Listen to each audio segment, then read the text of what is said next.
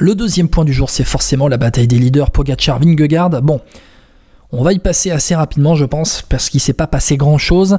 C'est vrai que la chute en début d'étape euh, a un peu cassé le rythme. On n'a pas eu un énorme un énorme rouleau compresseur comme hier euh, euh, c'était vers euh, Morzine hier on n'a pas eu un énorme rouleau compresseur le peloton mené par Christophe Laporte et les Jumbo ils ont laissé à peu près 7 minutes aux échappés et puis ensuite voilà à l'arrivée les favoris le classement de l'étape voilà Pogacar et Vingegaard ils arrivent à 6 minutes de vote pulse à au 16e et 17e place c'est à dire que 15 coureurs terminent devant donc les, favoris. On fera le point sur le classement complet euh, tout à l'heure à la fin de, ce podcast.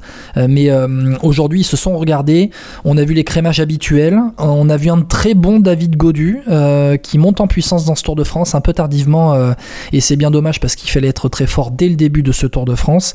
David Godu, on verra dans les classements, qui eh bien, gagne une place au classement général, qui est au contact des meilleurs, au contact des Pogacar et Vingegaard, encore 4 bornes de, l'arrivée. Il était très très bon. Il restait encore très peu de coureurs. Euh, et donc pour revenir à Pogachar et Vingegaard, il y a eu l'attaque habituelle de Pogachar, Vingegaard était dans la roue. Pogachar, à un moment donné, a laissé Adam partir lorsqu'ils étaient plus que trois. Carlos Rodriguez est revenu sur les deux, un peu comme hier dans Jouplane.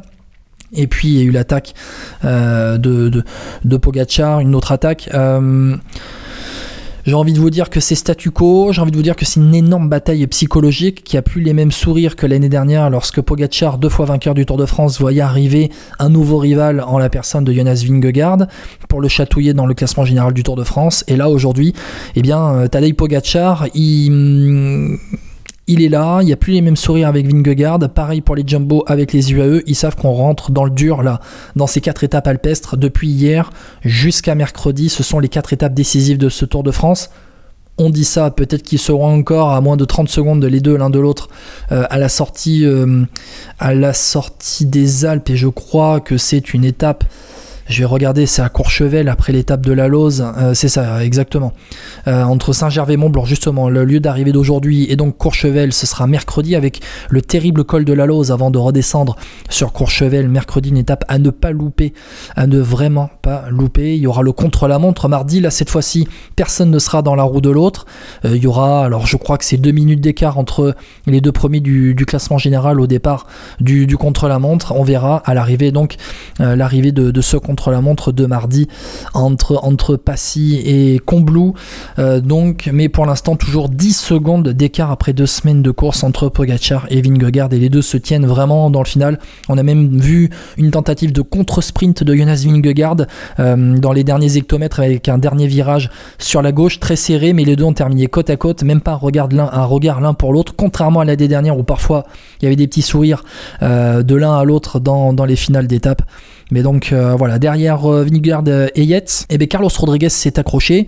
Il termine euh, Adam Yates déjà, Adam Yates qui termine à 20 secondes de Pogacar et Vingegaard. À 20 secondes derrière Yates, vous avez Carlos Rodriguez. À 20 secondes derrière Carlos Rodriguez, Sepkus avec Marc Soler qui était dans, l'échappée du jour. Et puis là, on est à 7 minutes 15 du vainqueur du jour, Wood. On est à 50 secondes de Pogacar et Vingegaard. C'est David Godu qui a fait une excellente montée, je le disais. Euh, toujours en mode diesel, David Godu, faudra qu'on en parle. On fera un point sur David Godu dans le débrief des deux semaines parce que ben parce qu'on sent que dans, cette deuxième semaine, il l'avait ciblé, hein, cette fin de deuxième semaine, les étapes alpestres, il a dit c'est des étapes, qui, des étapes qui vont mieux me convenir, avec euh, plus d'étapes de montagne et non pas une montée sèche comme on a eu depuis le départ euh, du tour, on va dire dans les dix premiers jours. Mais au final, David Godu, il craque en début d'étape. À un moment donné, il a été lâché. Il est revenu grâce au très bon travail, notamment de Kevin puis, euh, et puis, et puis après, vous avez eu David Godu qui était, allez, on va dire, il en restait plus que 7-8 dans le groupe. Il y avait euh, Yates Pogacar, il y avait Kus Vingegaard, il y avait, il y avait Carlos Rodriguez, et il y avait David Godu à ce moment-là, qui a craqué très tardivement et qui termine donc, allez, dans la hiérarchie des favoris. 1, 2, 3, 4, 5, 6 du jour donc pour Godu. Derrière, Jane Lee a craqué encore une fois. Il a perdu beaucoup de temps. Jane Lee, comme hier, il était pris dans la chute. Hier, Jane Lee en début d'étape. Là, aujourd'hui, je crois, j'espère qu'il a échappé en tout cas, on n'a pas une information comme quoi il était à terre de la part de la Boransgre. Il n'a pas été au sol dans ce début d'étape avec euh, la grosse chute. Mais donc, Jane Lee, lui, il termine à 7,58, c'est-à-dire qu'il termine à 1 minute 50 de Tadej Pogacar. Donc euh, pour Jane Lee qui euh, craque, hein, qui était sur le podium il y a 48 heures et qui là est désormais, on le verra hein, tout à l'heure, cinquième du classement général, doublé aujourd'hui par Adam Yates, voilà pour la bataille des favoris. On verra au classement qu'il y a désormais, euh, on va dire, une dizaine de coureurs qui se.